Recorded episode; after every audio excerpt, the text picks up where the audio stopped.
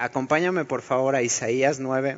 En Isaías plasma muy bien lo que vamos a estar viendo en Hechos 11 y platicándote un poco, hemos estado en, Cuautla, en la iglesia, eh, llevamos ya dos años eh, estudiando el libro de Hechos, no llevamos dos años eh, estudiando el libro de Hechos, sino estamos ya en esa iglesia. Y, a la fecha hemos estado repasando lo que el libro de Hechos nos da como fundamentos para saber que no solo como los distintivos de semilla o en el caso de Calvary Chapel tomamos para saber qué hacer, cómo hacerlo, por qué hacerlo así, sino aún más me, he dado cuenta que Dios ha traído así en sobremanera formas de entender que el poder del Espíritu Santo que había posado sobre cada uno de los eh, apóstoles, no solo fue eh, para poderles dar oportunidad de predicar el Evangelio, que eso es normalmente en donde eh, lo asentamos en Hechos 1.8 para, para que al recibir el poder del Espíritu de Dios pudieran dar testimonio de quién era Dios, sino aún más allá, poder saber que el ser llenos del Espíritu Santo nos da oportunidad de entender que Él cuida nuestra entrada, nuestra salida, eh, hemos visto en, Cuautla no solo hasta ahorita temporada de nanche, cae nanche, se quita el nanche, barremos hojas, dejamos de barrer hojas, sino también hemos visto cómo Dios obra en el corazón, cómo Dios obra en lo más profundo de cada uno de nosotros. Y ahí es donde empieza Dios a hacer la obra. Porque cuando nosotros queremos así eh, luz resplandeciendo en las tinieblas, así nos imaginamos así, wow, una luz que en un principio pensaba que en Cuautlo nos iban a estar esperando y, la verdad es que el único que nos espera es el recibo de la luz, del agua, que sin falla está cada mes, pero, pero lo que Dios nos ha dado ahí es oportunidad de ver otra vez lo que Dios está haciendo en nuestros corazones. Y justo en Isaías 9, versículo 2, Dice, el pueblo que andaba en tinieblas vio gran luz. Los que moraban en tierra de sombra de muerte, luz resplandeció sobre ellos.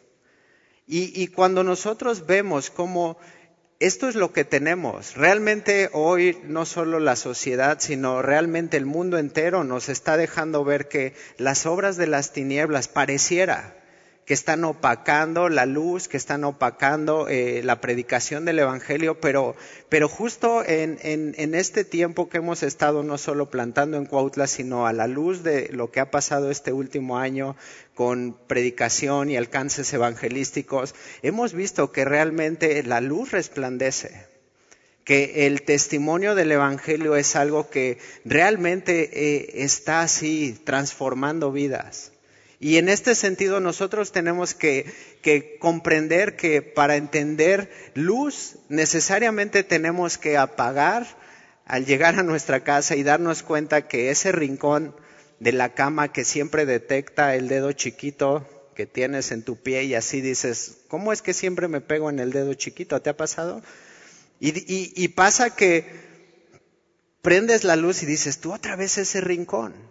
Pero ¿qué pasa con, con, ese rincón de la cama, con esa pata que hace esquina? No la puedes quitar, porque si no se haría cuchita, ¿no? Y estaría de, lado, pero, pero cuando prendes la luz te das cuenta de muchas cosas.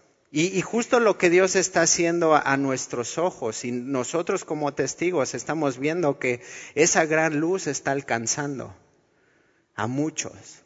Y aquellos, en este caso, dice, el pueblo que anda en tinieblas, aquellos que están haciendo mal, les está alcanzando por medio de la predicación del Evangelio. Y justo el versículo 6, ahí mismo en Isaías 9, dice, porque un niño nos es nacido. La profecía mesiánica que aquí podemos ver que necesario predicar el Evangelio, porque en medio de la oscuridad la luz que resplandece en las tinieblas nos fue ofrecida nos fue profetizada mucho tiempo antes, siquiera en, lo, en el que nosotros pudiéramos pedir o entender, como dice en Efesios, y dice, porque un niño nos es nacido, hijo nos es dado, y el principado sobre su hombro, y se llamará su nombre admirable. Consejero, Dios fuerte, Padre eterno, príncipe de paz. Y cuando hemos visto que al predicar el Evangelio no solo es un tema de, cerrar nuestras oraciones en el nombre de Jesús, No solo nuestro tema es eh, bendecir a las personas predicándoles el nombre de Jesús, sino más bien mostrando y dando honor a las obras admirables que Él ha hecho delante de nosotros. ¿Qué? La creación. ¿Qué? Nuestros mismos cuerpos. ¿Qué? Lo que Dios nos ha permitido ver cada día al despertar, el resplandor de su rostro. No nada más es un tema espiritual, sino simplemente basta con abrir la persiana, la cortina de tu cuarto y ver la luz entrar del sol y decir, este sol. Ahora que amanece eh, un poco nublado, te das cuenta así en el horizonte cómo el resplandor del sol empieza a entrar con un haz de luz por ese lugar donde está apenas las nubes descubriéndose y así el rayo de luz. Y ese rayo de luz empieza a inundar y, y pronto empieza a sentirse bochorno, Pronto empieza a sentirse que ese haz de luz está dejando vida. Y cuando tú y yo hablamos y predicamos el Evangelio y damos el honor y la gloria, la admirable, simplemente estamos a punto de ver lo que personas antes que nosotros orara, que alguien como tú y como yo pudiera escuchar el Evangelio. Admirable, consejero.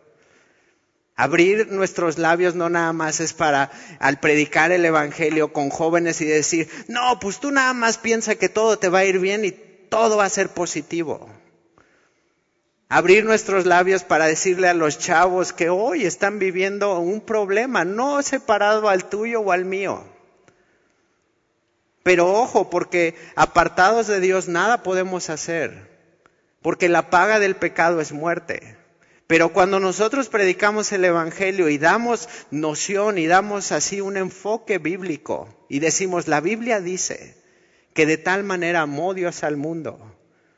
No lo digo yo, no lo dices tú, la Biblia dice que de tal manera amó Dios al mundo y prueba de ello es que tú puedes decir, a mí sí me amó Dios. Y de tal forma me amó Dios que aún hay personas que pueden decir, ¿cómo amó a ese negro, a ese naco, y a mí no. Porque de tal manera amó Dios al mundo que no solo al negro, al pelón, sino a todos los que están a nuestro alrededor. Y la Biblia lo dice. Entonces, este admirable consejero, Dios fuerte, nos ha dado oportunidad de ver que al predicar su palabra es posible ver la luz, es posible ver que la luz por cualquier rincón que entra, las tinieblas son disipadas. ¿Te ha pasado que te quieres levantar tarde y si lo haces un poco anticipado, una noche anterior tratas así de cubrir los rincones de tu cuarto? Y a menos que tengas un cuarto negro de esos que se ocupaban para revelar fotos que necesitaba ser completamente oscuro, en tu cuarto nunca lo logras. Y así son ocho de la mañana y, así, no, me quiero despertar tarde y ni a las ocho, son siete de la mañana y así un haz de luz empieza ahí y vas y lo tapas y de repente otro. La luz que resplandece en las tinieblas no puede ser opacada. Y en justo esto que hemos visto, que un pueblo que anda en tinieblas, hemos visto que cualquier forma que ha ocupado el hombre para opacar esa luz, para así disminuir lo que estamos diciendo y haciendo, siempre sobresale el Evangelio, siempre es una oportunidad de entender que Dios fuerte está entre nosotros. Y para muestra no nada más es otra vez la creación, sino para muestra es poder decir Dios fuerte, que de las greñas me trajo, que de una u otra forma me ha mostrado a decir, vas a contender contra mí. Jacob peleando contra Dios, ¿realmente qué pretendía? Jacob frente a Dios decir, órale, va, nos vamos a dar un tiro. ¿Qué pretendía Jacob? ¿Ganarle? ¿O realmente poder decir, ok, hasta aquí voy a poder decir que Hoy recordamos a Jacob que fue el único hombre que peleó contra Dios, pero no se llevó la victoria. Entonces, Dios fuerte, admirable, Padre eterno, príncipe de paz. Y bajo esto nosotros necesitamos entender que esta luz que resplandece en las tinieblas no es una luz que vamos y preparamos focos, iluminación y de repente a la una, a las dos y a las tres prendan los focos. Y hablamos del Evangelio traído desde este ejemplo de que la luz resplandece en las tinieblas. Más bien la luz que Dios nos ha dado oportunidad de ver es esta luz que ha traído dirección. ha traído consuelo, nos ha dado perdón.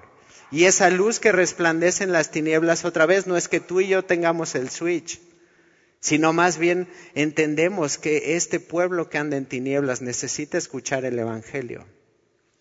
Vamos por favor a Hechos 11. Y ya para Hechos 11 nosotros vemos que, por ejemplo, en el capítulo 9, el apóstol Pablo, antes perseguidor, respirando amenazas de muerte, estirado de su caballo, pero es importante ver que una de las cosas que Dios le dice a Ananías, este hombre que va y ora por Saúl, y al orar por Saulo de Tarso se le caen las escamas, Ananías escucha para qué es convertido y, cómo es necesario que sea convertido y le dice acerca de Saulo, instrumento escogido me es este, uno, y dos, es necesario que vaya y predique a los gentiles.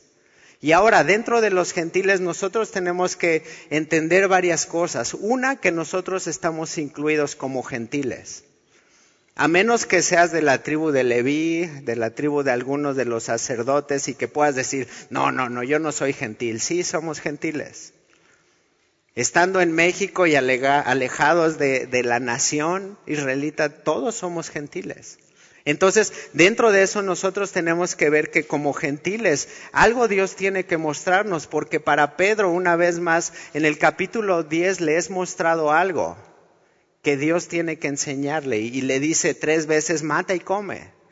Y las tres veces al estilo de Pedro le dice, no, no lo haré porque no voy a comer ninguna cosa que es inmunda. Y para eso Dios le responde en esa visión que Pedro tiene. No llames inmundo a lo que yo he purificado. Y justo para lo que vamos a ver hoy necesitamos ver que aquellos que no han escuchado el Evangelio, sí los podemos llamar gentiles, o los hebreos, en el caso de los judíos, así les decían los goy. Para los cristianos simplemente eran paganos.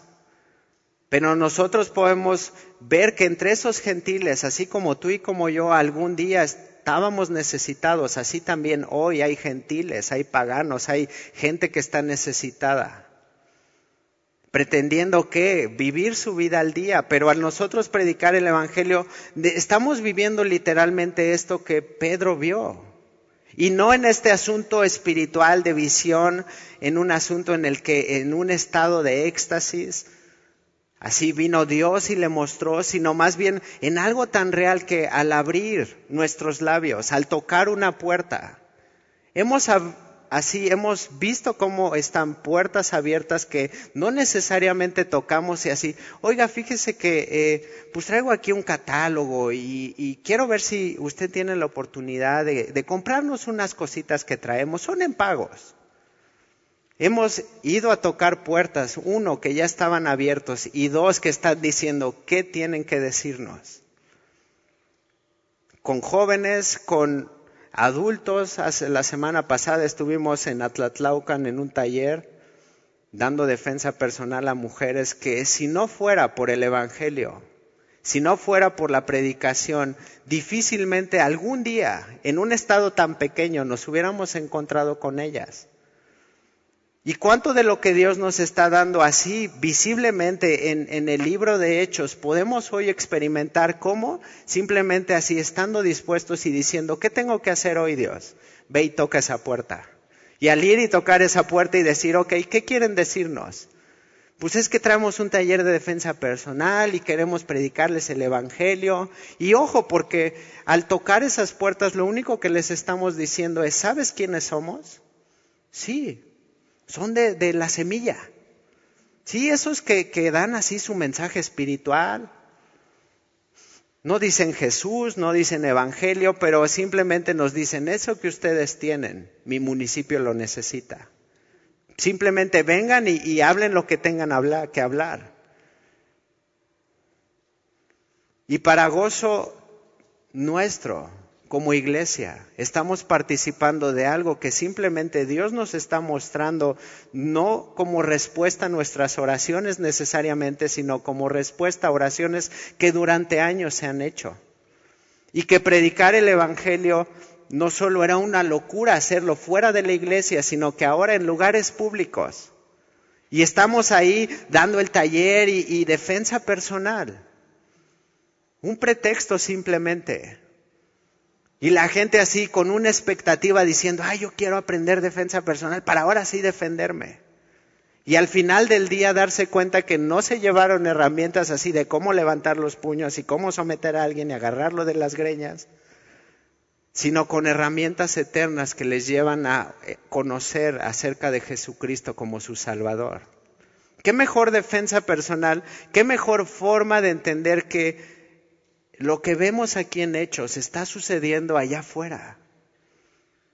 Qué mejor forma de ver que así Pedro en visión de noche así le, es así llevado a un punto en el que le dice mata y come, pero justo al finalizar esta comunión y esta comunicación que tiene le dice, he aquí vienen tres hombres que vienen por ti, son enviados míos. Porque anteriormente en el capítulo 10 un gentil llamado Cornelio, un centurión romano así, le es revelado y, él escucha audiblemente así diciendo, es necesario que mandes llamar a este, que es uno de los míos, Pedro. Y para este entonces nosotros tenemos que ver que capítulo 10 y, capítulo 9 está dando una forma de desfasar lo que ya se venía dando. Jesús vino a cristianizar una cultura judía. Y aún los mismos apóstoles al iniciar la iglesia primitiva estuvieron predicando en dónde? En sinagogas. Estuvieron enseñando a quién? A judíos. De tal forma que hablar de Moisés, que hablar de Abraham, era algo que al escuchar la gente podía decir, sí, sé lo de lo que me estás hablando. Los primeros sermones de Pedro siempre fueron así llevados de esa forma. Nuestro padre Abraham, de tal forma que ellos pudieran enganchar y decir, sí, Abraham lo conozco, es el, hijo de la promesa. Para que Moisés lo sacara de esclavitud, sí, también conozco a Moisés.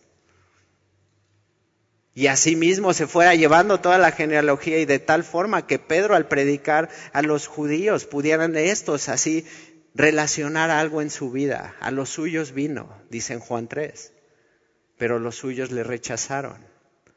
Y ahora aquí vemos este desfase en el cual ya es un Dios que está alcanzando a los gentiles, de los cuales estamos incluidos tú y yo, y que también podemos ver que es una respuesta a la oración de Jesús en Juan 17, diciendo por sus discípulos, no solamente oro por estos, no solamente oro por así los que están aquí a mi alrededor, sino por cada uno de los que han de conocer a través de cada uno de ellos.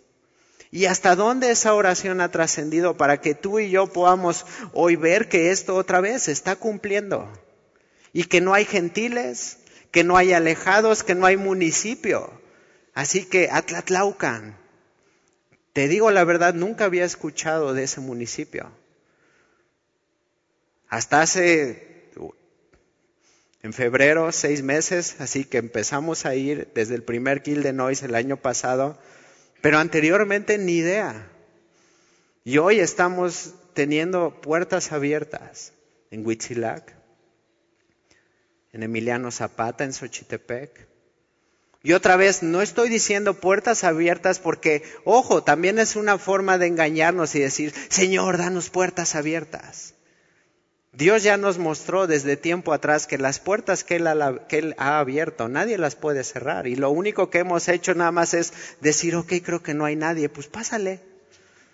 Y al llegar ahí y simplemente estar y, ay, ustedes son los de semilla, ¿verdad? ¿Quieren traer algún taller o algo que decirnos? Pues sí. Y otra vez, ¿qué llevamos? ¿Qué tenemos así? ¿Una carpeta? Qué difícil es hacer un currículum. Ya no es currículum vitae, ya es un CV. Perdónenme, soy del siglo anterior, del siglo pasado, pero qué difícil es hacer un CV así, decir, híjole, ¿de qué año a qué año fue la secundaria? Del 92 al 95, el 95, de tu vida. ¿De qué año a qué año trabajé aquí? Y, y, no, no le voy a poner que me corrieron, porque la verdad es que no me corrieron, sino es que fue una diferencia. Entonces, no le voy a poner eso, pero entonces, mejor ese trabajo lo omito. Ahora, ¿por qué, ¿por qué te digo esto? Porque hemos llegado a esa conclusión que hacer una carpeta de lo que hacemos, no que sea difícil, porque Simplemente como tú y como yo hemos aprendido es por medio de los discipulados. No ha habido magia en eso, no ha habido un tema central, no ha habido un enganche de decir, y hoy tenemos eh, el taller para, para administrar tus finanzas. Y poder decir, no, pues es que en mi iglesia me enseñaron a administrar mis finanzas. ¿Y cuál fue el principio? Dar a Dios todo lo que Él merece. Ah, entonces te quisieron decir y hablar de los diezmos, ¿no? No, no, no, no, fue, me hablaron de mis finanzas y, y entonces empezaríamos en ese asunto en el que tema tras tema, la misma enseñanza, no hemos sido enseñados a, a hablar temáticamente. Y otra vez, ¿a qué quiero llegar con esto? Que nos preguntan, ¿y qué pueden hablar de nuestros jóvenes? Ya hay secundarias abiertas, ya hay prepas abiertas, ya hay grupos de mujeres. ¿Y qué les pueden decir y nosotros? pues será un navegantes 1 a lo mejor, un navegantes 2, ya los que tengan el navegantes 1 podemos llevarlo el 2, o sea, no es que sea difícil, sino es que simplemente Dios nos está mostrando que el único que tiene la respuesta es Él. ¿Y de qué forma? Ahora sí, Hechos 11. Dice, oyeron los apóstoles y los hermanos que estaban en Judea, versículo 1, que también los gentiles habían recibido la palabra de Dios. Era una gran noticia. Ay, ¿cómo crees que en Atlatlaucan están predicando el Evangelio? Resulta que yo tengo un conocido que es hijo de su amigo que así, que vive en Atlatlaucan. Y le puedes decir que vaya, así, si al final quieres venir conmigo y decir, yo conozco a alguien en Atlatlaucan, te apuesto a que ni uno. ¿Alguien conoce aquí a alguien en Atlatlaucan? ¿Sí? ¿No? ¿Sí? Imagínate, dos personas. Pero que de esas así podamos decir, y le puedes decir que vamos a estar este jueves. Ah, no, pero es que él vive en Cuernavaca. Él dice que es de la Tlatlaucan, pero vive en Cuernavaca. Pero en lo que nosotros tenemos que ver que es una noticia lo que está pasando en, en la iglesia primitiva. Oyendo que ya hubo una forma en la cual los gentiles han escuchado el Evangelio. Pero ojo, porque los que escucharon esto no nada más es un tema de gloria a Dios. Mientras decía que estamos con puertas abiertas, escuché por ahí, gloria a Dios. Pero aquí la sorpresa y aquí lo que están recibiendo es con tal y con la intención de disputar, porque dice versículo 2, y cuando Pedro subió a Jerusalén, disputaban con él los que eran de la circuncisión, diciendo, ¿por qué has entrado en casa de hombres incircuncisos y has comido con ellos? Entonces comenzó Pedro a contarles por orden lo sucedido, diciendo, estaba yo en la ciudad de Jope orando, y todo esto que te decía del capítulo 10 aquí lo vamos a ver resumido, y, y vi en éxtasis una visión, algo semejante a un gran lienzo que descendía, que por las cuatro puntas era bajada del cielo y venía hasta mí.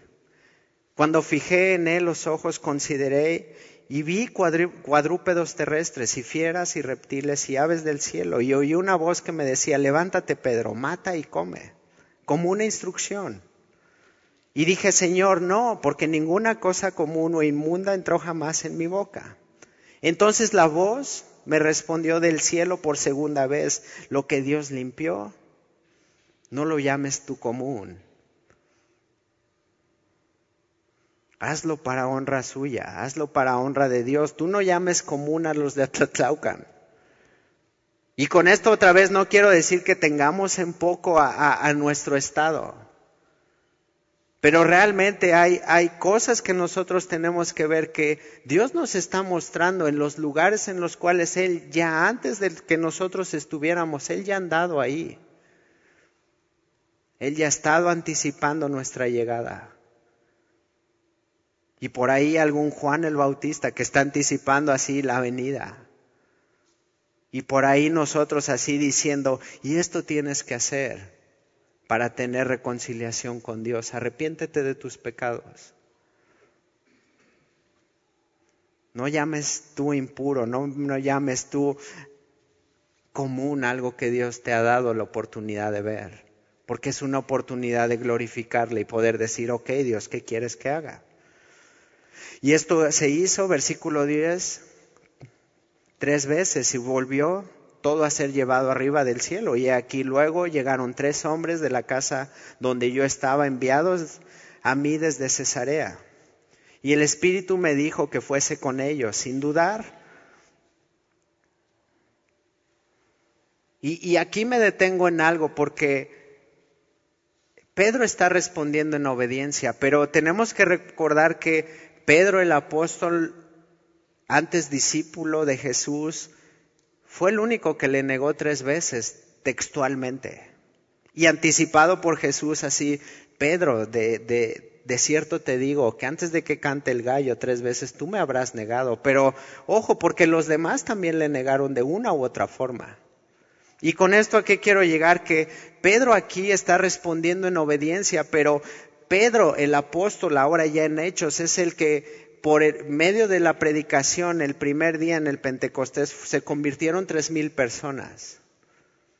Para la segunda vez que Pedro abre los labios y tiene oportunidad de predicar el Evangelio con denuedo, cinco mil son convertidos.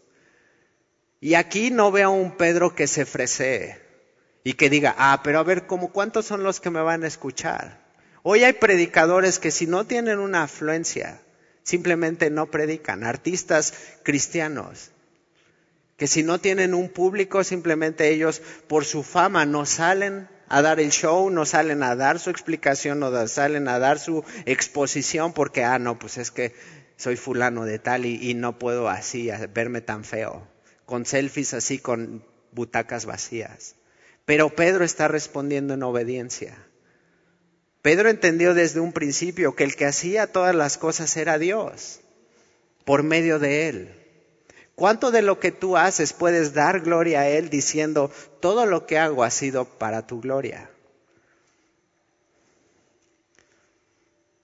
Y sin dudar, fueron también conmigo estos seis hermanos y entramos en casa de un varón quien nos contó cómo había visto en su casa un ángel que se puso en pie y dijo, envía hombres a Jope y haz venir a Simón, el que tiene por sobrenombre Pedro. Él te hablará palabras por las cuales serás salvo tú y toda tu casa. Y ojo, porque eh, en un momento me, detengo a pensar, ¿cuál habrá sido la oración de Cornelio? y a dónde quiero que vayamos juntos antes de ser cristiano, ¿cuál era la petición tuya de oración más grande? ¿Cuál era la forma de tú pedirle a Dios así que tú creías que sería la forma más espiritual para que Dios te escuchara? Porque hoy por hoy podemos decir, no, pues es que ya sé orar por así como el salmista, ya sé orar conforme a lo que la palabra dice, ya sé orar conforme a lo que Dios me ha dicho, que aún en las cosas que yo no sé cómo decirlas, el Espíritu intercede por mí. Entonces tienes formas de decir, no, pues es que ahora ya como cristiano puedo decir más.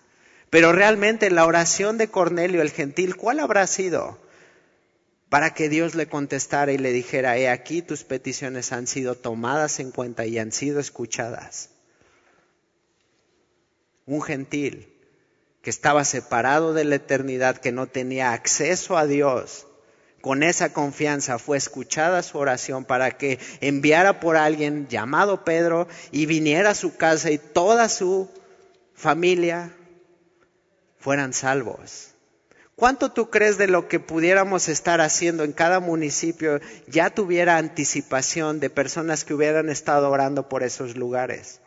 Pasó algo muy curioso en, durante el alcance evangelístico, la gira de Kill Noise, que no solo era ver poder de Dios, no solo era ver chavitos así que estaban desafiando a Ryan, el que estaba predicando, el que estaba así haciendo el reto. Si tú quieres conocer a Dios y si tú quieres conocer su paz, levanta tu mano.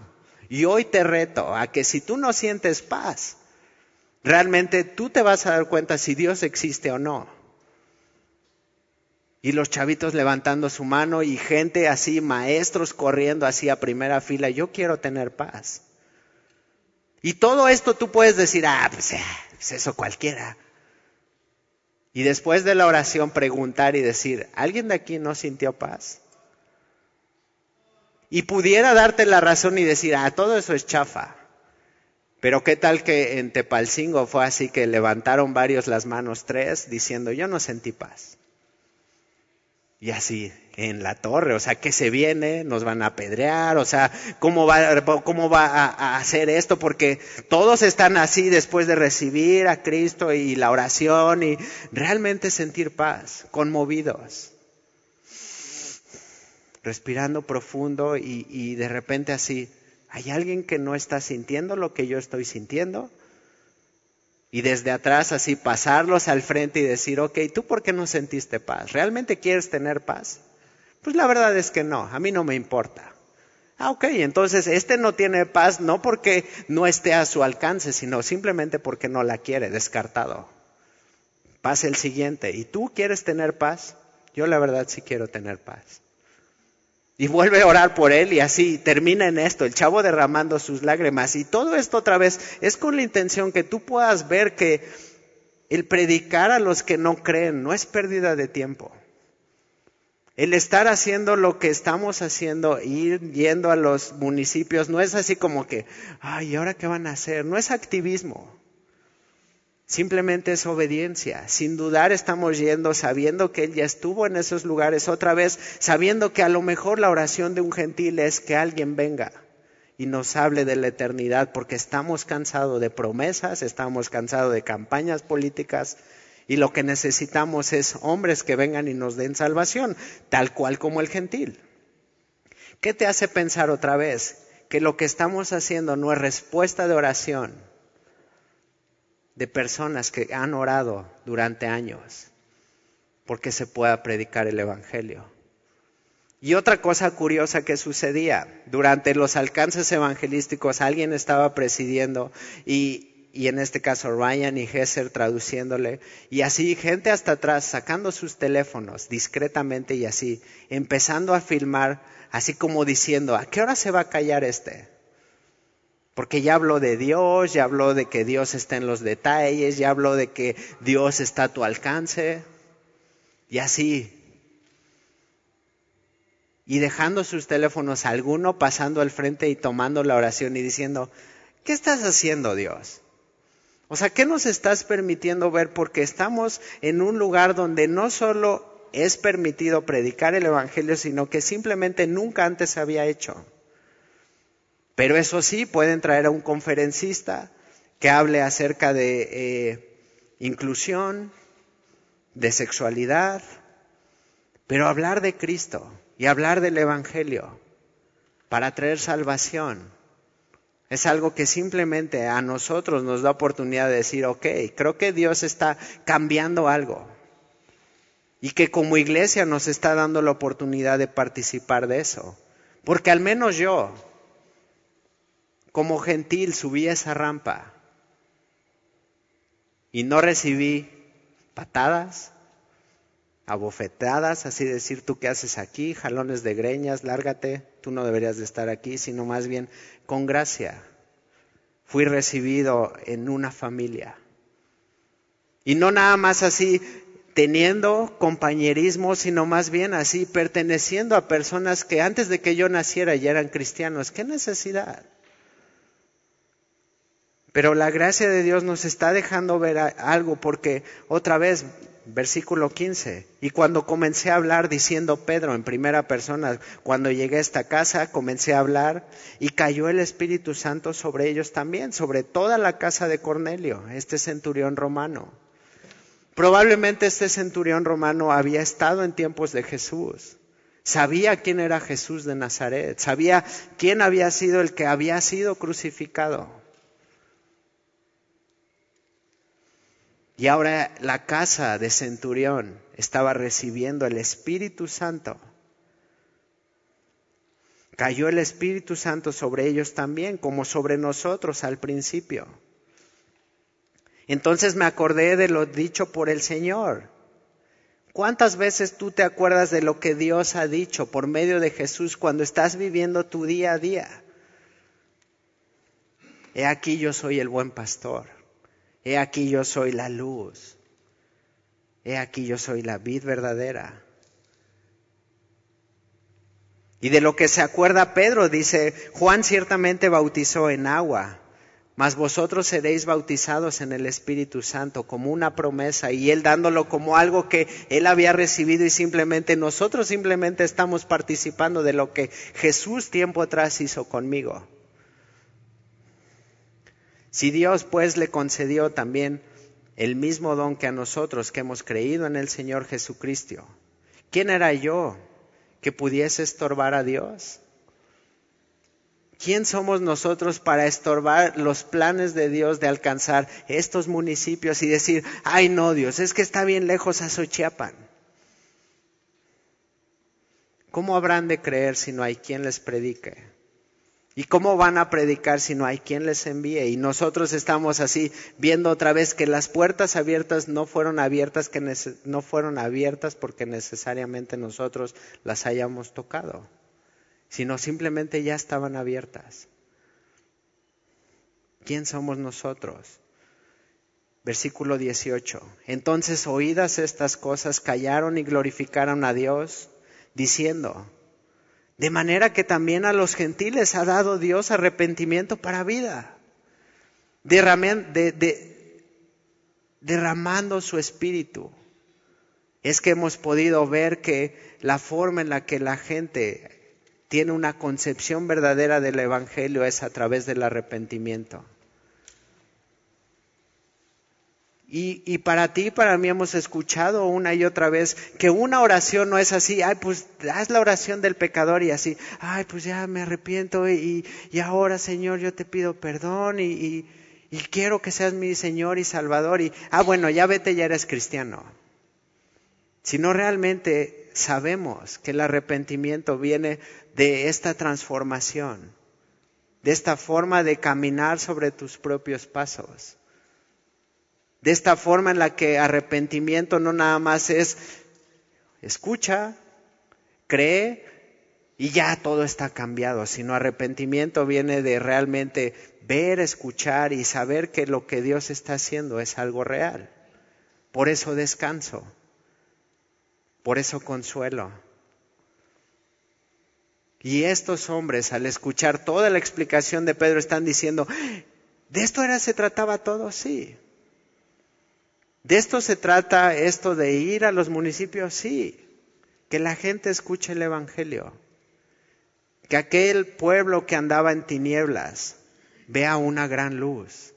De aquellas ciudades enteras que habitaban en medio de la sombra de muerte puedan ver luz resplandeciente. ¿Cómo? Por medio de la predicación. ¿Predicando a quién? Al admirable, al consejero.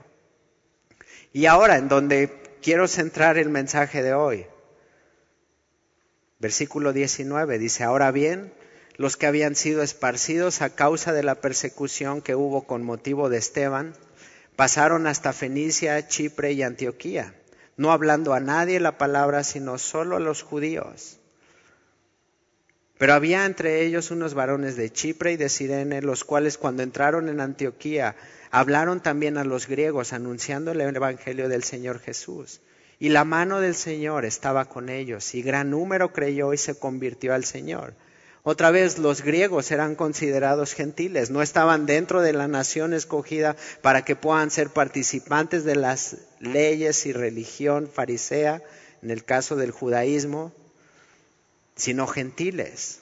Y otra vez la mano del Señor estaba con ellos y gran número creyó y se convirtió al Señor.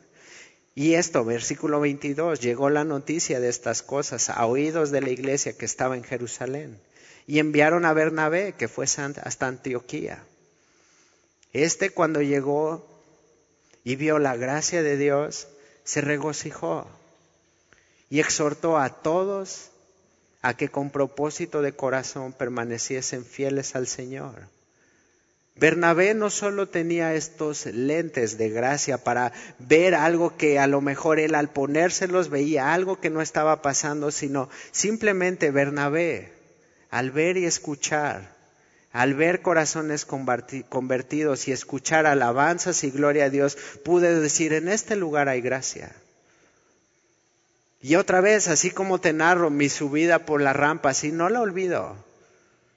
Diciendo simplemente, aquí me voy a encontrar a alguien de los que probablemente en, la semana le aventé el carro. Y tú sabes normalmente en Cuernavaca cuando alguien te avienta el carro, ¿qué es lo que pasa después? No nada más es un, ay Dios le bendiga, hasta luego, sino viene así, algo que, que tú sabes así como responder hoy y decir, ok Señor, en tus manos lo entrego. Y si se va al infierno, para mí mejor, pero así dices tú, o sea, ¿cómo respondes? Y poder llegar otra vez a un lugar donde dices tú, híjole, o sea, y, y con los hombros caídos y, simplemente un dicho que dice a la tierra que fueres, haz lo que vieres. Entonces, qué difícil me fue levantar las manos eh, en, la, en, la, adoración. Pero al ver así, órale, este lo hace, este también. Y así, ¿no? Al principio así. O como te enseñan, ¿no? Así dices tú, pues que está cargando algo, pero poco a poco ir levantando las manos y decir, después de un mes Nadie ha apedreado mi carro, nadie me lo ha rayado, nadie me ha puesto así un recordatorio de así, ya sé quién eres, tres puntos. A la próxima he hecho líquido de frenos, o sea, como que poder ver gracia, poder entender que gracia es este favor inmerecido que se cumple en cada uno de los atributos de Dios que como familia podemos brindarnos los unos a los otros. ¿Por qué no perdonar? ¿Por qué no amar al que tienes al lado? ¿Por qué no ver lo que Bernabé vio? Alabanza, júbilo de poder saber que en medio de nosotros, en medio de una nación gentil, se está predicando el Evangelio. ¿Y por qué no como Bernabé poder decir, lo que mis ojos vieron, nada ni nadie lo puede cambiar? De cada uno de los lugares a los que fuimos, hubo un común denominador, no solo Cristo. Vamos a, dejar las cosas que ya están, pues obviamente en un alcance evangelístico, el, mensaje central. Pero un, un, común denominador fue así, que en muchas de las escuelas así había silencio. Silencio no solo en una actitud de respeto, silencio no solo en una actitud de desafío, sino realmente así como si Dios echara una sábana cuando se estaba predicando el Evangelio. Y ojo, porque otra vez a lo mejor dices tú, ah, pues les dieron toloache, o sea, les dieron sus regalitos para que se callaran, o sea, realmente no hubo ningún intercambio. Te voy a dar una gorra siempre y cuando te calles. Y de todo esto, lo más interesante es que Juan dice, lo que hemos visto y oído, eso os anunciamos para que vean que nuestra comunión es realmente con el Padre. Y nosotros de, ver eso así en cada una de las escuelas y en cada una de esas escuelas poder ver a las maestras así entre ellas. ¿Tú sabes cómo es la, mirada entre maestros? Así de, ¿cómo lo ves? ¿Ya lo viste? Que está ahí adelante. Pero todo esto con mirada, así de estar así. En un lugar, dicen, en, en, casa de cada uno de estos niños adoran a, la muerte. Tienen un altar así con su muerte y eso es su religión. Y ver así los maestros, los directivos que estaban pasando a orar y así decir, algo está pasando aquí que no habíamos visto nunca. Y, en una ocasión así me acerqué con una maestra y así nada más la dejé así como hilo de media, que se fuera así. Y oiga maestra, ¿y usted qué opina? Nunca había visto esto. Son el turno de la tarde. Normalmente, ¿quién iba en el turno de la mañana? ¿En el turno de la tarde? Normalmente los del turno de la tarde decíamos que eran delincuentes, que eran los que nadie quería. La neta, o sea, así decíamos, no, pues son los más burros, porque como no sacaron buenas calificaciones, pues les tocó el turno de la tarde. ¿Sí o no? Dice la maestra, dice, no, porque yo, a mí me gustaba en la tarde, no, dice la maestra, estos son los del turno de la tarde. No los tienes quietos con nada. Y parece justo eh, en ese lugar, esa vez habíamos llegado 40 minutos tarde. Dice, y llegaron tarde ustedes. Y ante algo que se sale de control, ellos siempre responden de una forma, así, simplemente empiezan a aventarse lo que tengan a la mano. Dice, pero aquí nada de eso pasó. Entonces, la maestra, así como hilo de media, nada más dejándole que se fuera así. Son los turnos de la tarde que son los que nadie quiere en sus casas. Están sin comer aquí, llegaron ustedes tarde y están todos callados. No lo puedo creer. Es que ustedes, ustedes, ¿qué les hicieron? Y nosotros así, pues usted estuvo aquí desde el principio, ¿no? Usted que vio que les inyectamos a algo, ¿qué? Pero, pero ojo otra vez porque gracia un favor inmerecido. Dios nos permitió ver en esos lugares donde no tenían por qué quedarse callados. Y yo no fui en el turno de la tarde, pero debí, de haber ido porque, pues, delincuente, siempre era ocurrente, ocioso. O sea, yo pensando a esa edad, que alguien viniera a hablarme de Dios, que alguien hiciera una invitación simplemente así, fácil, a los diez que estaban a mi lado, izquierda y derecha, simplemente les hubiera dicho, tan locos, vámonos a echar cáscara. Y ni así. Y aún así, más bien, personas así escuchando y nuestros ojos viendo gracia sobre gracia. Y no solo la exposición bíblica es un motivo de otra vez de un regalo inmerecido, sino más bien poder ver lo que te estoy narrando así en cada una de las escuelas donde todos los maestros así de, no, pues quién sabe cómo lo hicieron. Y nosotros sí sabemos cómo lo hicimos. Dios son tus hijos. Dios, tú tienes algo para ellos. Dios, tú sabes qué es lo que necesitan. Dios, si tú no lo haces, nosotros simplemente venimos, ponemos bocinas, pantallas, pero si tú no haces el resto, es en vano. Y Bernabé era lo que estaba viendo. Que no decían, no, es que Pedro y la predicación de Pedro y entonces Pedro y luego Pedro. O sea, simplemente lo que ellos estaban haciendo era glorificar a Dios, era entender que de Él, para Él y por Él son todas las cosas, a Él sean las gloria, la gloria por toda la eternidad. Y ahora nos da una descripción de, Bernabé. Bernabé la primera vez que aparece en el libro de Hechos es en el capítulo 4. Y simplemente la descripción de, que se nos da de este Bernabé en el versículo 36 dice, es hijo de la exhortación. No nos dice algún valor agregado de Bernabé. La segunda vez que aparece Bernabé es en el capítulo 9 donde él presenta a Saulo y dice, este es Saulo. Esto es lo que vio Saulo, esto es lo que lo escuchó, simplemente háganle caso.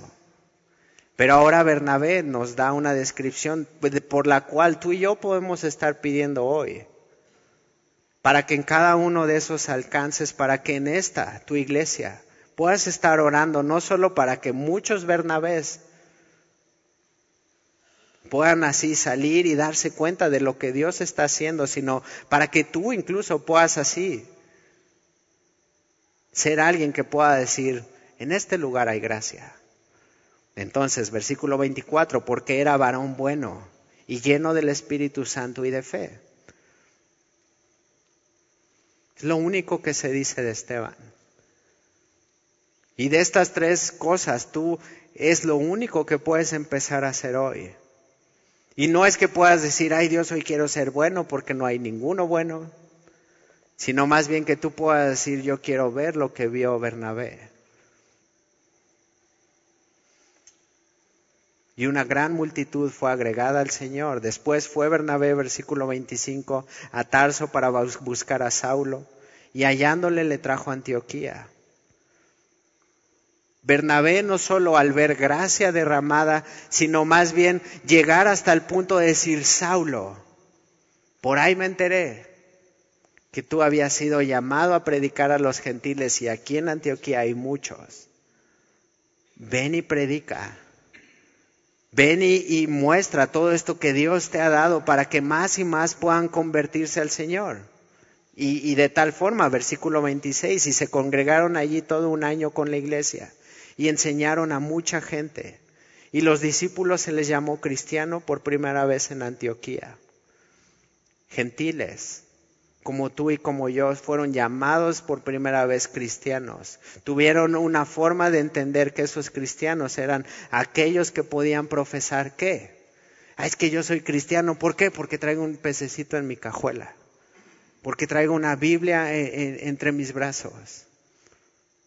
Cristianos, porque era un lugar donde la gracia sobreabundaba y el motivo por el cual hacían lo que hacían.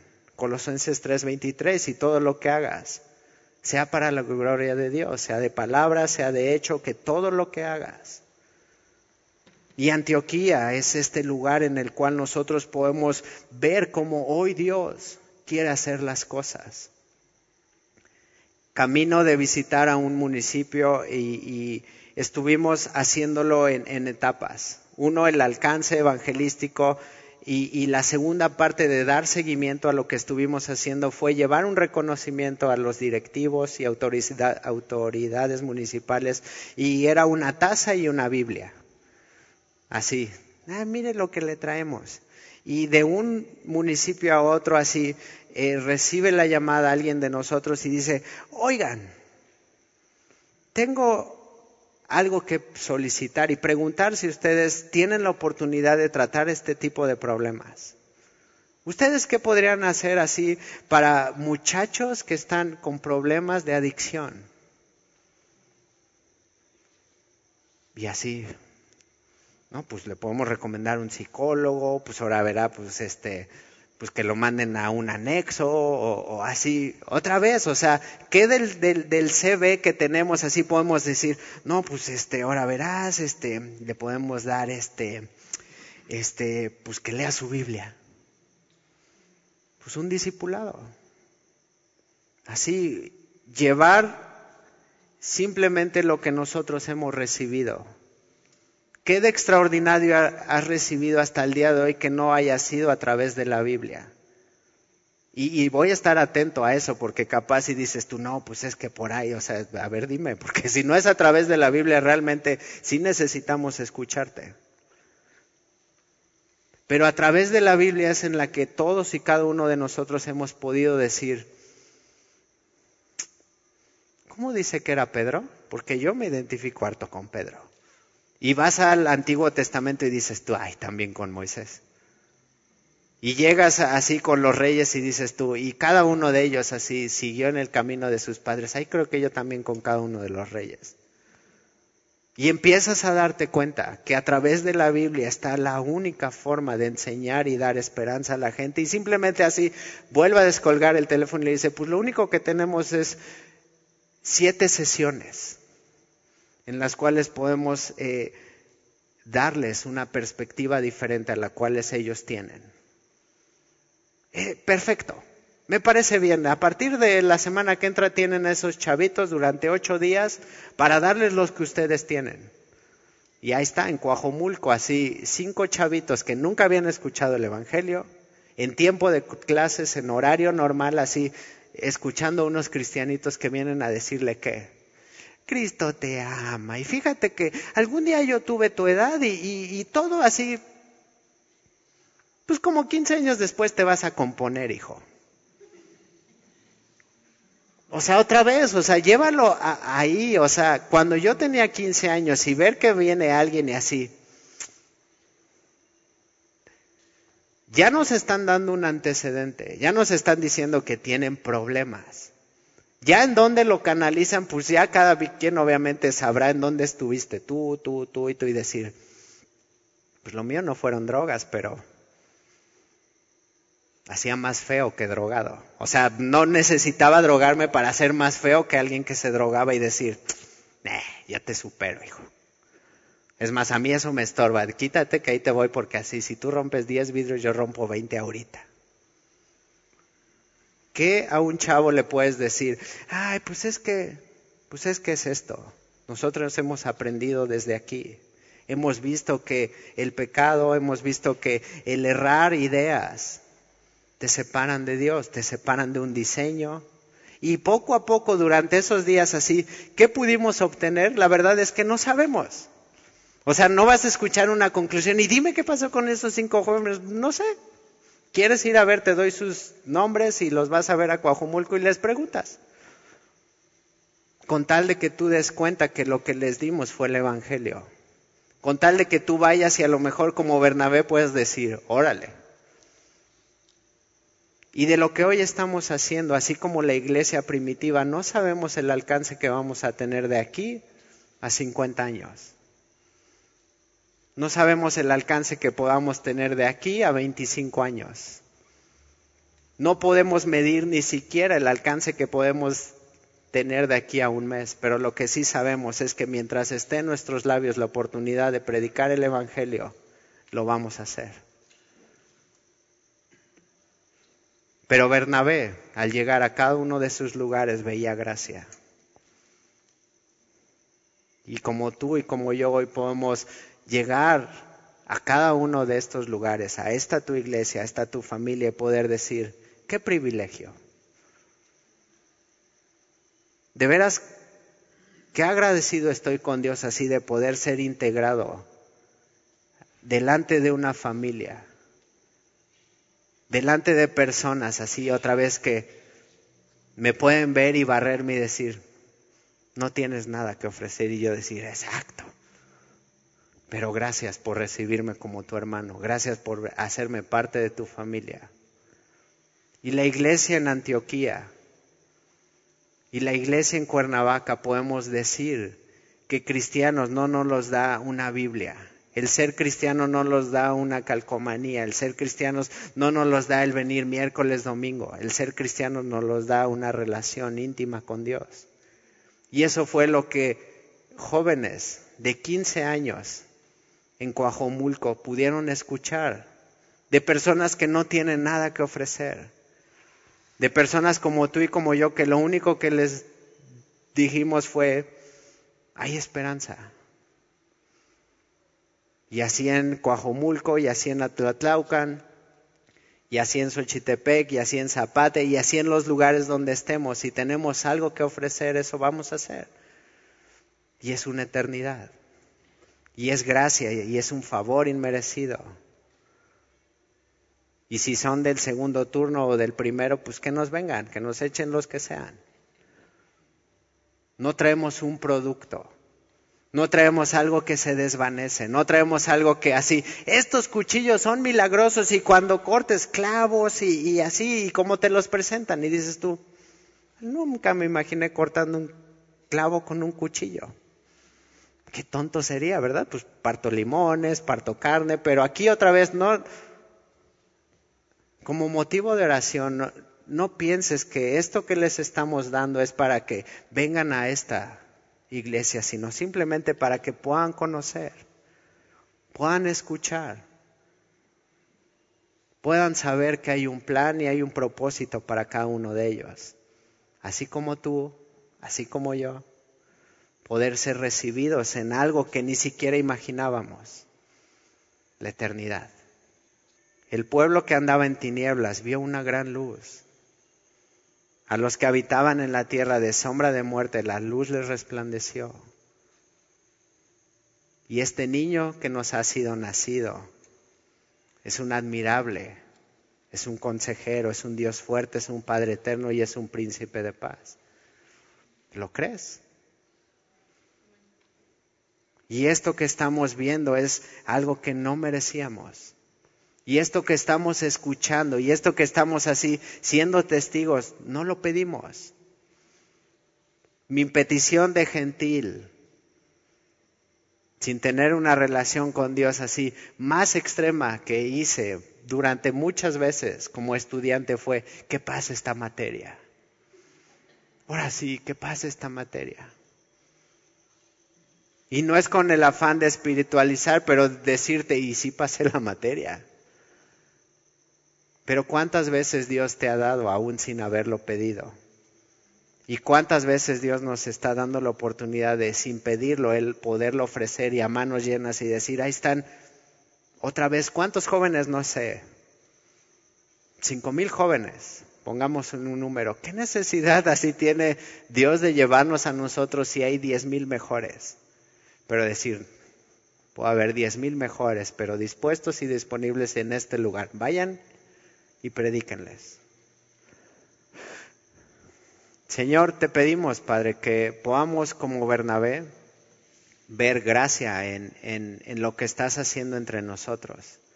Pero no solo gracia, como un favor inmerecido, sino poder ver perdón como un atributo tuyo en, cada corazón que ha recibido perdón, paz, gozo, esperanza, y, y, que cada uno de esos atributos podamos sumarlo a, a esto que sin merecerlo tú no, nos has dado oportunidad no solo de recibirlo, sino ahora de poder predicarlo y poder llevarlo a estos lugares donde están caminando realmente entre la muerte, en oscuridad.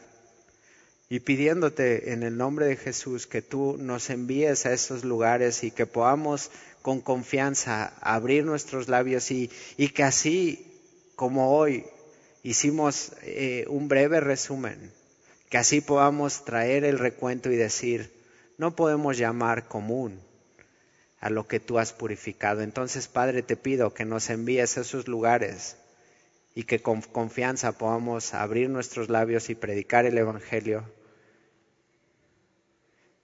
Y que tú hagas, Señor, lo que tú sabes hacer como Dios, porque lo has hecho con cada uno de nosotros, que es cuidarnos, que es enseñarnos, pero sobre todo que es darnos más de lo que merecemos porque tenemos un Dios que en suma es Dios fuerte, es Dios poderoso y que nos ha dado la dicha de poder llamarnos familia. Entonces, Padre, te pedimos que nos lleves bien, eh, con bien a casa y que podamos otra vez tomar cada oportunidad para predicar tu palabra y, y presentar el Evangelio sin que quedemos algo a deber. Y te lo pedimos en el nombre de Jesús.